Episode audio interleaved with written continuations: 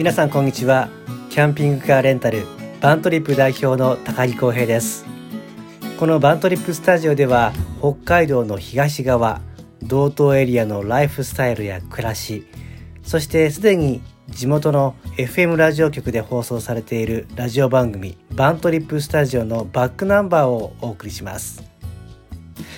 あのキャンピングカーレンタル代表のうんじゃらほんじゃらっていう風にしてねあの何本かトークを取ってご紹介させてもらってるんですけども一度もキャンピングカーの話をしたことがなかったですね。あのキャンピングカーこんだけ楽しいよっていうのをちょっとお伝えしたいなと思います。皆さんキャンピングカー乗ったことありますかね？最近はいろいろこうアウトドアの雑誌ですとかあるいはバンライフだとかねいうのでテレビや雑誌で取り上げられてると思うんですが乗ったことない人まだまだいらっしゃるんじゃないですかね。えー、各有僕もキャンピングカーに乗り出してからまだ3年弱ぐらいなんですけども楽しいですよキャンピングカー。もともとあの憧れはあったんですよ。何か自由な感じしませんか？お子さんのあの描く絵なんかでも自由な乗り物っていうか家の中で暮らしている家の中は暮らしてるわね。あの車の中で暮らしているようなそんな車だったりとかあるいはなんか秘密基地みたいな感じで絵を描いてる様子とか見たことありませんか？なんかねそういった未来の乗り物っていうか自由に何でもできるっていうかそういう夢がある乗り物だなって僕は感じてますね。実際に子供と一緒に旅行に行ったりするともう子供たちはキャンピングカーの中で絵を描いたりゲームしたりいろいろ楽しんでますね、うん、車の中でご飯食べるっていうのもね家族が向かい合ってそれだけで楽しいですよね、うん、さあこのキャンピングカーなんですけど一番いいところは朝目覚めたいところで寝られるっていうことじゃないですかね。一番はね自分の好きな景色がある場所で寝る。もうねあの絶景の中で朝一杯のねコーヒーをキャンピングカーの中で落としてそしてその景色を見ながら飲むコーヒーっていうのは美味しいですよ。本当に。是非経験してもらいたい。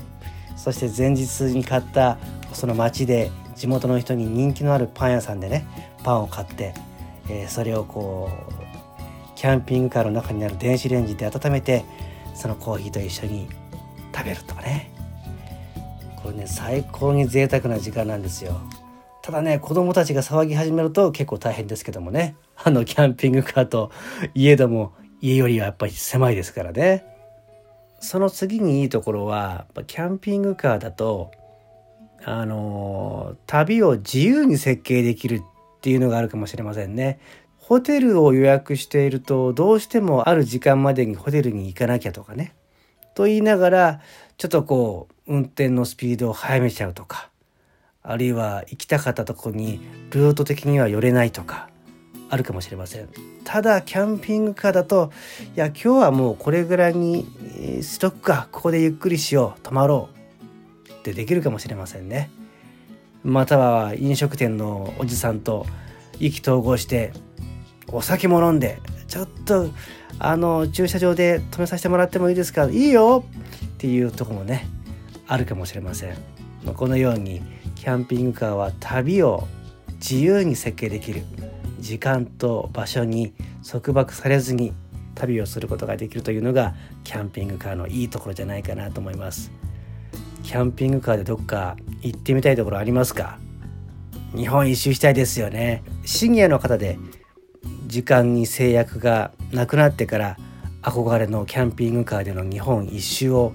行ってみたっていうお話よく聞きますよね。うん、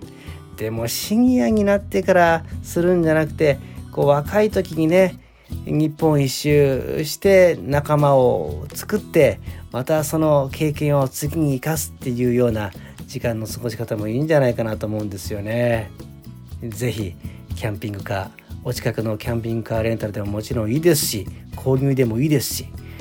一度ねキャンピングカーの中覗いてもらってあこんな作りになってるんだっていうところから想像を膨らましてほしいなと思います。今日はキャンピングカーの魅力についてお伝えしました。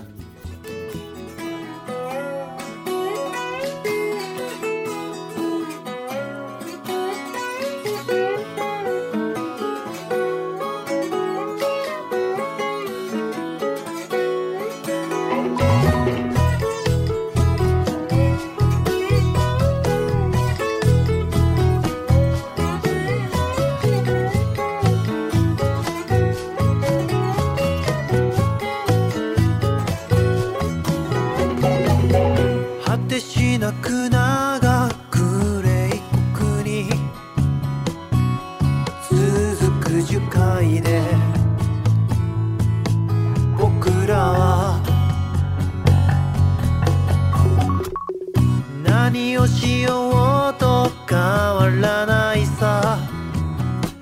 ここは神々の遊ぶには